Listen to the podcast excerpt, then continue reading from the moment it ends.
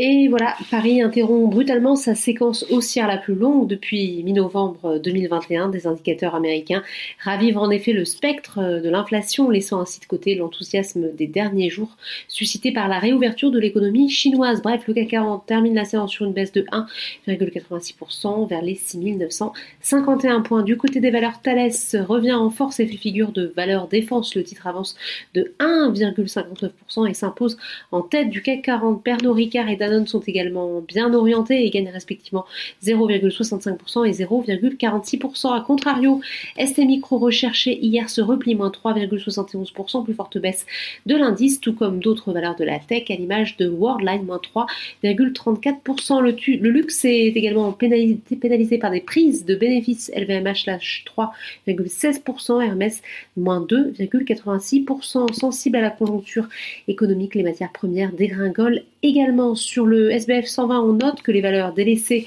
en 2022 et qui avaient bien performé en ce début d'année sont de nouveau malmenées. C'est le cas d'Orpea ou de Solution 30. Toujours sur l'indice large et à l'opposé, Accord grimpe soutenu par une note de Barclays passée de sous-pondéré à pondération en ligne sur le titre.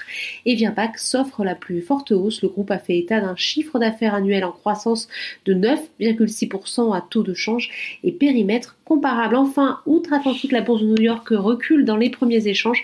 Les investisseurs continuent de réduire leur exposition aux actions avec la perspective d'une récession. Voilà, c'est tout pour ce soir, mais n'oubliez pas, toute l'actualité économique et financière est sur Boursorama.